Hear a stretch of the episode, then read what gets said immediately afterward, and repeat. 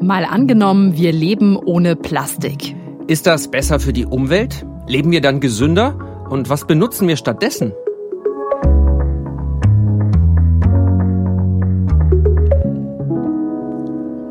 Mein Name ist Justus Kliss. Und ich bin Birte Sönnigsen. Und wir beide arbeiten im Team des ARD Hauptstadtstudios in Berlin und spielen hier jede Woche im Podcast ein Zukunftsszenario durch. Wenn wir auf Plastik, wie wir es kennen, verzichten würden, dann könnte die Tagesschau in der Zukunft vielleicht so klingen. Der Plastikverbrauch in Deutschland ist in den letzten Jahren um zwei Drittel gesunken. Das spürt vor allem die Textilindustrie. Seit Kunstfasern wie Polyester kaum noch gekauft werden, verzeichnet die Branche einen Umsatzeinbruch von 70 Prozent. Gleichzeitig ist die Mikroplastikbelastung in Meeren und Flüssen drastisch gesunken. Zu diesem Ergebnis kommt eine internationale Forschergruppe. Leben ohne Plastik. Das klingt für die einen nach Zukunftsszenario, für die anderen ist das aber schon längst Realität. Ich habe mit einer Frau gesprochen, die sagt, Plastik ist etwas, das sich ganz leicht vermeiden lässt. Das ist Nadine Schubert. Sie ist Autorin, Bloggerin, Mama.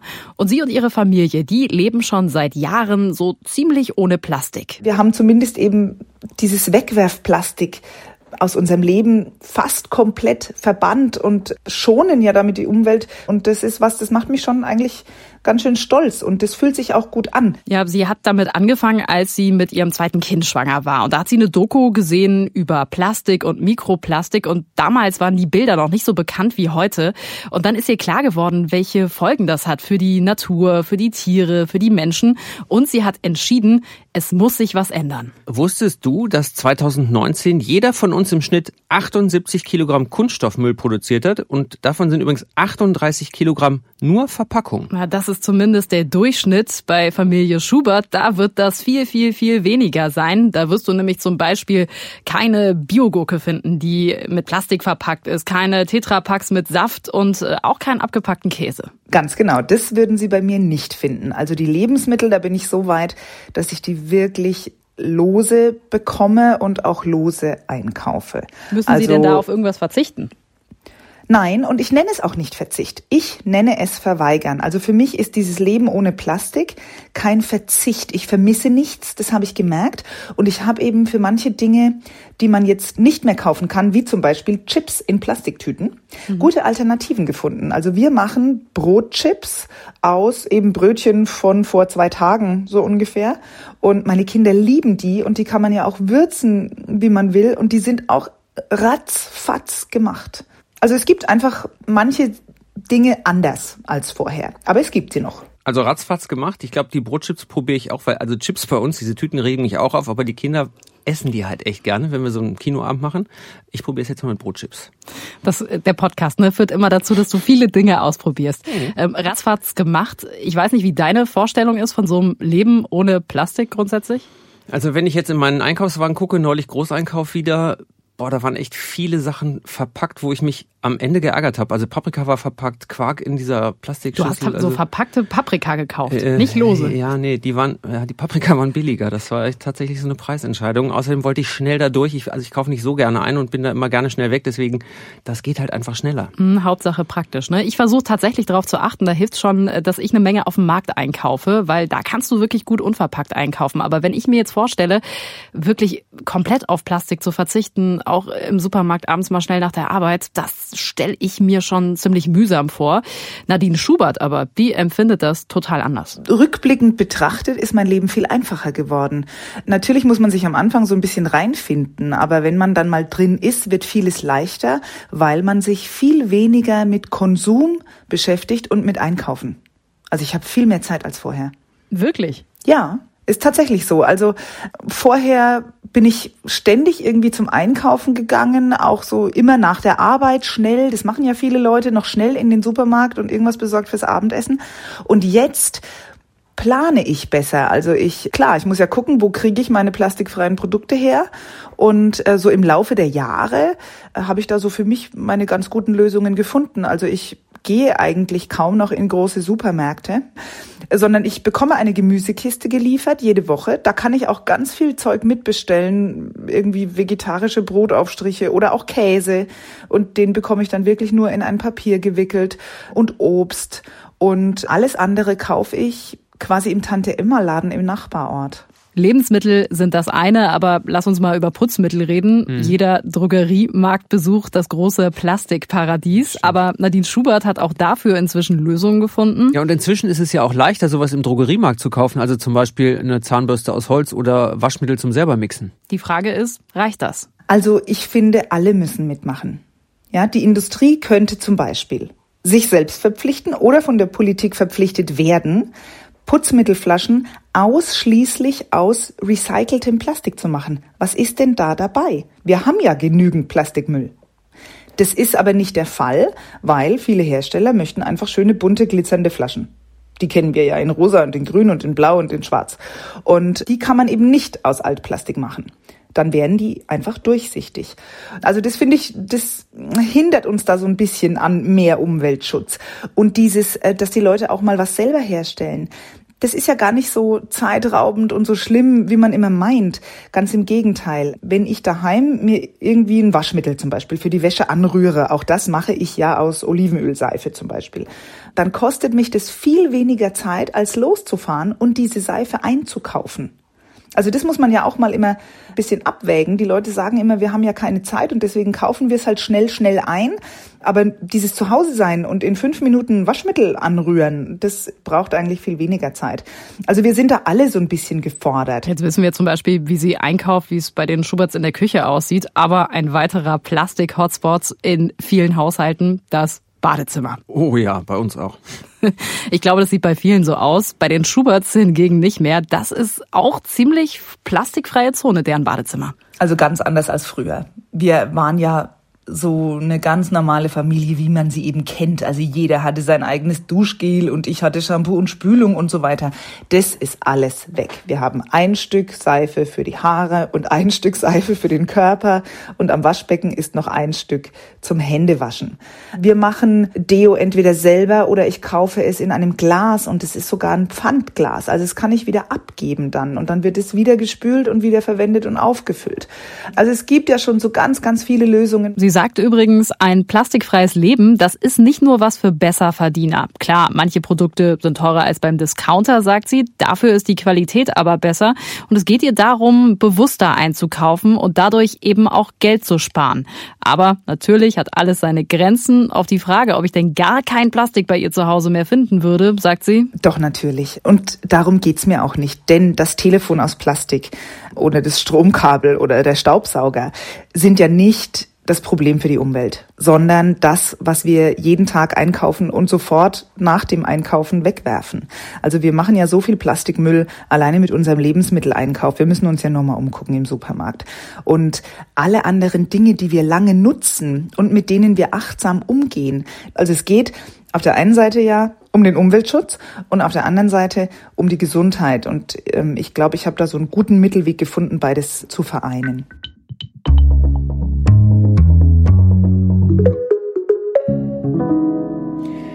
Wenn du als Familie auf Plastik verzichtest, dann ist das ja deine eigene Entscheidung und dann ist das ja so eine kleine Einheit, also relativ. Aber schon auch kompliziert, wenn du das jetzt zu Hause ja, okay. machen müsstest. Ja, stimmt. Das ist nicht ganz so trivial. Aber noch komplizierter wird es natürlich, wenn Supermarktketten entscheiden, auf Plastik zu verzichten.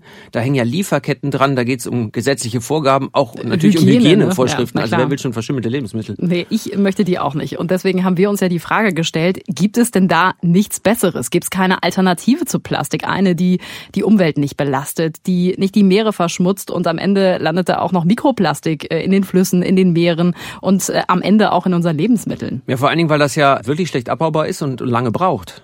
Ja, äh, können wir mal durchspielen. So eine Plastiktüte, die du kennst, wenn die im Meer landet, das dauert ungefähr 10 bis 20 Jahre, bis die in irgendeiner Form abgebaut ist. Und so eine Plastikflasche, da sind es 450 Jahre. Wow, also das kann echt nicht die Lösung sein. Nee, deswegen haben wir uns äh, auf die Suche begeben nach Alternativen. Ja, und ich habe mit jemandem gesprochen, der sein ganzes Leben schon äh, sich mit Plastik beschäftigt Und äh, der ist auf der Suche nach was Besserem, weil er ganz klar sagt. Also insgesamt ist das Plastikproblem riesig. Plastik ist wirklich die Pest des Jahrhunderts. Und wir müssen unbedingt handeln, weil wir ansonsten gesehen die Natur und uns selber mit diesem Plastik so hoch kontaminieren, dass wir selber wirklich dauerhaft Schaden erleiden. Das sagt Michael Braungart, der ist Professor für Verfahrenstechnik und Ökoeffektivität an der Leuphana Universität in Lüneburg. Und der forscht schon lange zu Plastik und den Auswirkungen auf die Umwelt und den Menschen. Und der hat jetzt den Prototypen für den super Plastiknachfolger schon in seiner Schublade da. Ja, kann man so sagen. Nämlich? Tja, das ist Plastik. Hm? Ja, der Professor sagt, es gibt gute Gründe für Plastik. Aber es braucht völlig anderes Plastik. Plastik, was wirklich wieder eingesetzt werden kann, was kein Mikroplastikproblem verursacht. Es braucht Plastik, was keine giftigen Weichmacher abgibt. Es braucht Plastik, was zurückkommt. Wenn es in die Umwelt gelangt, muss es so gemacht sein, dass es der Umwelt nicht schadet, im Gegenteil sogar noch nützlich für die Umwelt sein kann. Also jetzt mal ernsthaft, das will ich jetzt überraschen. Sagt er wirklich, die Antwort auf Plastik ist Plastik und nicht der neue Superstoff, den nee, ich erwartet nee, habe? Nee, er sagt einfach, dass es gibt einen guten Kunststoff schon. Ähm, der, die Grundlage zumindest dafür wäre, nämlich PET. Hilf mir nochmal, PET, habe ich natürlich schon gehört. Vor allen Dingen bei Flaschen. Sind das jetzt die Flaschen, die ich in den Getränkeautomaten werfe, die dann so zack, genau die dieser, dieses, dieses Geräusch zerknüttelt machen. Werden oder sind es die, die ich nehme, die so ein bisschen stabiler sind im Kasten und wieder zurückgebe? Ja, das ist ja das Tolle, sowohl als auch und das gibt's auch als Folie, als Faser und auch als Kleidung. Ähm, Polyethylen-Tereftalat. Komm, sag nochmal. Polyethylen-Tereftalat. Und warum ist das PET dann so super? Ja, weil das einfach nicht giftig ist und man es echt gut recyceln kann. Denn also zwei Punkte sind Braungart total wichtig. Einmal, dass du das recyceln kannst, dass es im Kreislauf bleibt und wenn es dann mal rausfällt irgendwann aus dem Kreislauf, dann darf es die Umwelt halt nicht belasten. Allerdings müsste es dann noch biologisch abbaubar gemacht werden. Dann könnte man PET für praktisch alle Verpackungen einsetzen und man könnte PET, Polyethylentereftalat, biologisch abbaubar machen. PET kann man achtmal für denselben Zweck verwenden. Aber so weit, wie er gerne wäre, sind wir mit dem PET noch nicht. Weil das wir PET kennen, aber das noch nicht so biologisch abbaubar ist, wie es sein müsste. Ganz genau, ganz genau. Wenn das aber so wäre, dann wäre das eben auch als Mikroplastik im Meer kein Problem, sagt der Professor. Naja, wenn jetzt diese Lösung auf dem Tisch liegt, warum machen wir das denn dann nicht? Die Kunststoffbranche sagt, so einfach ist das aber nicht. Braungart hat das mal untersucht im Supermarkt. Da hat er 53 verschiedene Arten von Plastik gefunden. Und die Kunststoffindustrie sagt, ja, das kann gut sein, aber das hat ja auch berechtigte Gründe. Ja, lass uns das doch mal angucken. Wenn wir uns äh, beispielsweise jetzt mal so eine Käseverpackung nehmen, dann sind das ja tatsächlich auch an einer Käsepackung unterschiedliche Mindestens zwei. Du Plastik. hast ja diese, du hast diese Schachtel, die dafür sorgt, dass der Käse stabil da drin liegt und nicht kaputt geht, wenn es so dicker, Scheiben sind. Ne? Ja. Die ist dicker. Und oben drüber ist halt eine ganz dünne Folie, die halt andere Anforderungen hat. Ne? Da darf kein Sauerstoff rein und die muss halt möglichst leicht sein, weil es ja auch um Transport geht. Und, und im Zweifel hast du dann sogar noch zwischen den Scheiben nochmal so eine andere Folie, damit das Ganze nicht aneinander klebt. Ganz genau. Und äh, überleg mal, Obst, also zum Beispiel Brombeeren, die müssen ja auch besonders verpackt werden. Ja, die kannst du aber doch auch einfach in so eine Pappschachtel packen. Ja, nee, aber die dürfen ja nicht matschig werden, sonst schimmeln die ja sofort. Und dann haben wir das Problem, dass die Lebensmittel halt schneller verderben. Also der Prof sagt, man kann diese ganzen Plastiklösungen mit PET machen. Aber ist das nicht ein Widerspruch? Jetzt haben wir doch gerade gesagt, es gibt 53 verschiedene Arten von Plastik und alles hat irgendwie seine Berechtigung und der Prof sagt, PET ist die Lösung für alles. Widerspricht ja. sich doch. Nee, du kannst die Schachtel, die stabile aus PET machen, die dünne Folie aus PET und auch die von mir aus die Folien dazwischen. Alles aus PET. Das Problem ist, PET ist momentan biologisch eben noch nicht abbaubar und das ist die Komponente, die noch fehlt. Okay, also brauchen wir, solange es das nicht gibt, vielleicht dann doch den neuen Superstoff. Ist ja auch nicht so, als würde an dem nicht geforscht. Ich habe da wirklich die ersten Sachen gelesen, zum Beispiel aus den Molekülen, aus denen Seide besteht. Da forschen sie gerade daran, da Verpackungen zu machen, auch für Medizinprodukte. Aber das sah mir alles so sehr nach Zukunft aus und fernab von jeder Massentauglichkeit. Also ich glaube, wir müssen weiter beim Plastik bleiben und auf Plastik setzen, aber gucken, dass das halt biologisch abbaubar ist. Ja, jetzt gucken wir uns das doch noch mal ein bisschen genauer an. Wenn wir jetzt sagen, hier, das andere ist alles so Zukunftsmusik, wir brauchen erstmal biologisch abbaubares Plastik. Das gibt's ja auch schon. Also ich sehe das zumindest im Supermarkt. Da gibt's äh, diese biologisch abbaubaren Müllbeutel, steht zumindest drauf. Mhm. Oder jetzt auch in Corona-Zeiten, wo wieder ein bisschen mehr To-Go-Essen bestellt wird, da steht manchmal kompostierbar ja auch auf den Verpackungen. Ich habe auch mal nachgeguckt, das Umweltbundesamt sagt, hm, das ist gar nicht so gut, Recycling ist viel besser. Und das Problem ist, es baut sich halt zu langsam ab. Und das zweite Problem, was noch viel größer ist, es besteht aus Lebensmitteln. Also, aus, Kun also Kunststoff, der aus Lebensmitteln besteht. Also mein Müllbeutel, den ich vielleicht kaufe, weil ich denke, hey, ist besser für die Umwelt, ist aber eigentlich aus Lebensmitteln. Naja, gemacht. Zucker und Stärke. Und ich meine, wo, wo, kriegst du das her? Vom Acker. Und dann hast du natürlich ein Problem. Eigentlich soll auf dem Acker sollen ja Lebensmittel entstehen. Oh, das nächste Problem. Kein Plastik. Ja. Genau. Aber um dieses Problem zu umgehen, gibt es jemanden, der sich genau damit beschäftigt. Das ist ein Professor in München, Thomas Brück. Und der will diese Konkurrenz Plastik-Lebensmittel auflösen. Der Vorteil ist, dass ich hier keine Landnutzungskonkurrenzen habe. Das heißt, ich habe äh, normalerweise ja nur eine gewisse Ackerfläche zur Verfügung. Wenn ich jetzt aus diesem Nahrungsmittel einen Rohstoff für den täglichen Bedarf, also wie Plastik dann produziere, habe ich eine Landnutzungskonkurrenz, weil ich auf derselben Fläche, wo ich normalerweise nur Lebensmittel anbaue, auf einmal einen Rohstoff anbaue, der für Plastik zum Beispiel ist. Wenn ich aber jetzt aus diesem ganzen Prozess einen Rohstoff rausnehme, der auf dieser Ackerfläche angebaut wurde, wie zum Beispiel Stroh. Stroh kann ich nicht essen. Ich kann jetzt dieses Stroh nehmen und in Bioplastik umwandeln, habe aber dann immer noch das Korn, was ich auf derselben Fläche Land angebaut habe, um die Leute zu ernähren. Und das ist genau der Unterschied in der Herstellung zwischen einem Bioplastik aus Nahrungsmittelströmen und einem Bioplastik aus biogenen Reststoffströmen biogener Reststoffstrom. Ja, klingt kompliziert, ist aber einfach. Stroh und Korn haben wir ja eben gehört. Und aus dem Stroh, was wir sonst wegschmeißen würden, wird eben Plastik gemacht. Also in dem Fall eine Win-Win-Situation, weil man einfach Abfälle gut nutzt. Klingt gut, aber es gibt natürlich ein Problem. Natürlich. Das Plastik, was wir bis jetzt kennen, das kostet Centbeträge, aber Bioplastik, da würde das Kilo zwischen drei und fünf Euro kosten, sagt der Professor. Boah, das ist natürlich ein Riesenunterschied. Ja, also das Wissen ist da, aber wenn wir es ändern wollten, müssten wir halt auch bereit sein, den Preis dafür zu zahlen.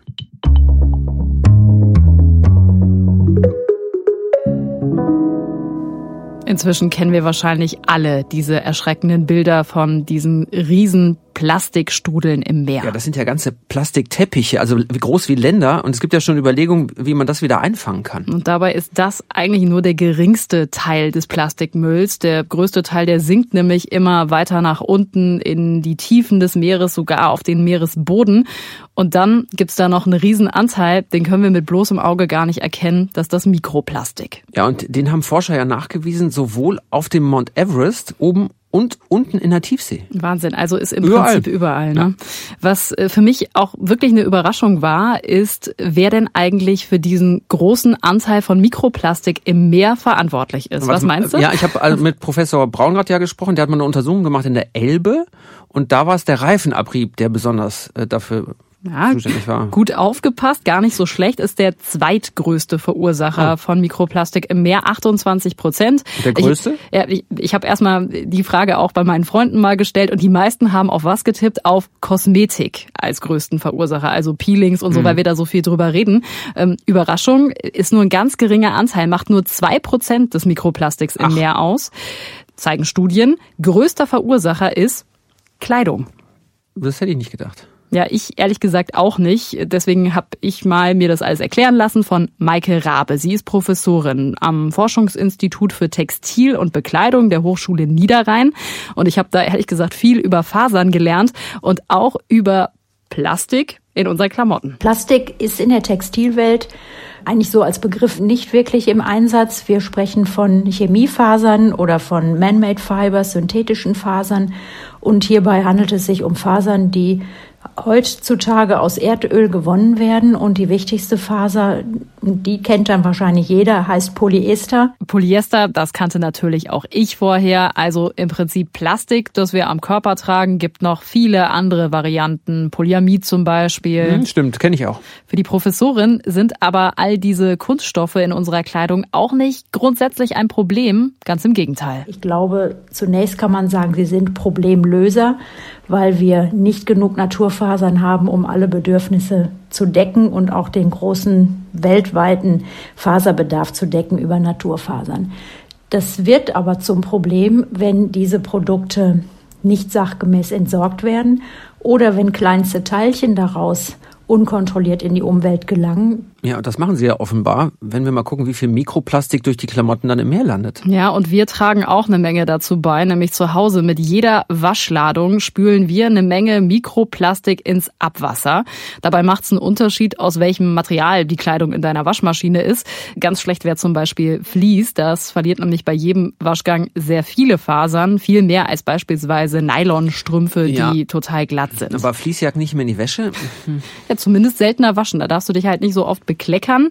Aber so richtig viel kannst du im Prinzip nicht machen, sagt Maike Rabe. Er kann ähm, das Problem minimieren, indem er nicht so häufig wäscht und bei den Waschmaschinenbeladungen möglichst hohe Packungsdichte erzeugt, damit das Textil möglichst schonend gewaschen wird. Das sind so kleine Beiträge, aber an dem grundsätzlichen Problem kann er nichts machen. Da gebe ich Ihnen recht. Und was hier erforderlich ist, ist, dass man auf der Seite der Produktion Maßnahmen ergreift, denn es ist nicht so, dass die Wäsche zu einer enormen Schädigung des Textilgutes führt und die Wäsche selber diese Partikel in großen Mengen erzeugt, sondern es ist eher so, dass es sich hier um Rückstände aus der Produktion handelt.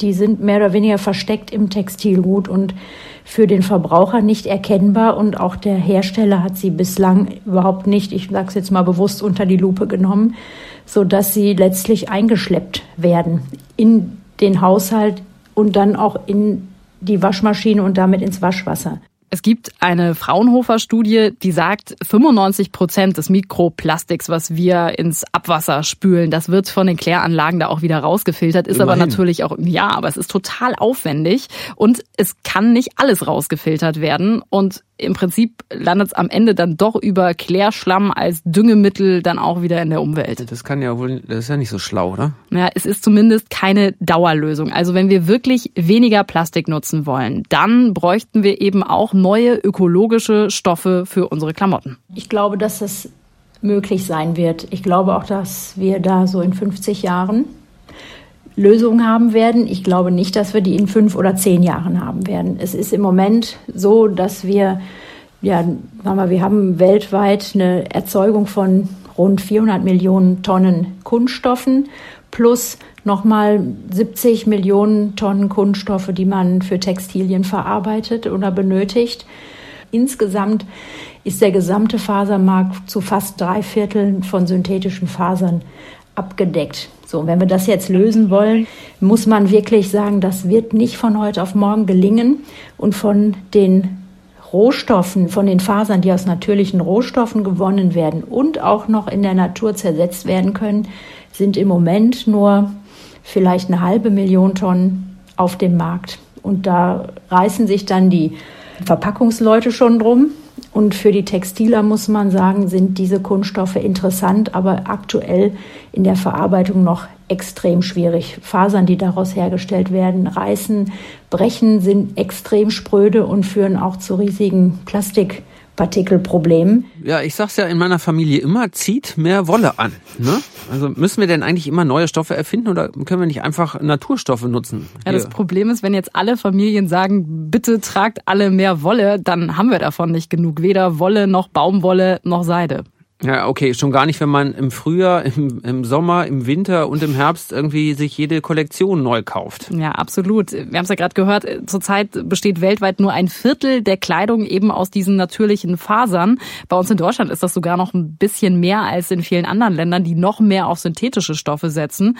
Aber auch diese natürlichen Fasern, also wenn du deiner Familie sagst, tragt mehr Wolle, dann macht auch das Probleme, diese natürlichen Fasern, das sagt die Professorin. Im Übrigen sind auch die nicht ökologisch einwandfrei. Denn um die in den Mengen zu erzeugen, die wir heute verwenden, sind enorme Anstrengungen erforderlich, von Wasserverbrauch über Pestizideinsatz in der Baumwollerzeugung. Das ist auch höchst dramatisch. Ich fühle mich schuldig, Mist. Ja, es ist jetzt so ein bisschen, was machen wir jetzt damit? Das Fazit ist, keine Klamotten mehr tragen. Ist ja keine Lösung, würde ich sagen. Das ist ne? auch absolut keine Lösung. Vor allen Dingen, ja, na, also was wir gelernt haben, Naturfasern, die reichen auch nicht für alle, wenn wir weiter so viel Kleidung kaufen wollen, wie wir das bisher machen. Also braucht es neue ökologische Kunstfasern und bis die massenhaft produziert werden können, wird das noch eine ganze Weile dauern.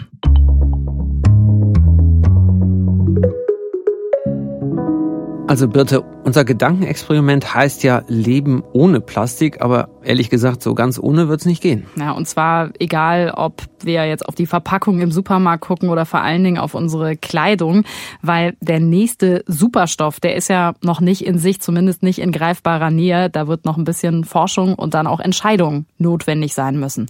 Lass uns doch nochmal das zusammenfassen, was wir uns heute angeguckt haben, die Punkte, die wir uns rausgepickt haben.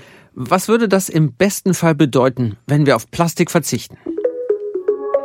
Dann gäbe es weniger Umweltverschmutzung durch Plastikteile in der Natur, die sich nur sehr langsam abbauen. Auch Flüsse, Seen und Meere werden weniger stark durch Mikroplastik belastet.